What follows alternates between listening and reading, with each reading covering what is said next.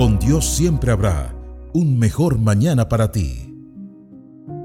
Más bien sean bondadosos y compasivos unos con otros y perdónense mutuamente así como Dios los perdonó a ustedes en Cristo. Efesios 4:32. El perdón puede ser difícil, especialmente cuando alguien nos ha lastimado profundamente. Pero Dios nos llama a perdonar, incluso cuando parece imposible. El perdón no es fácil, pero es poderoso y liberador.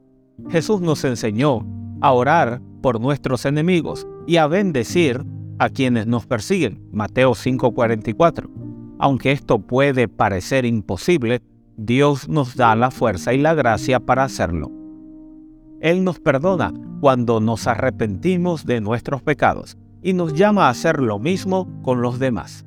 El perdón no significa que la otra persona no tiene responsabilidad por sus acciones, ni que debamos de olvidar lo que ha pasado.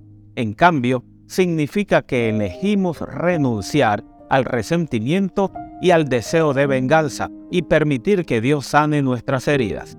El perdón nos libera de la amargura y nos permite seguir adelante en amor y en paz.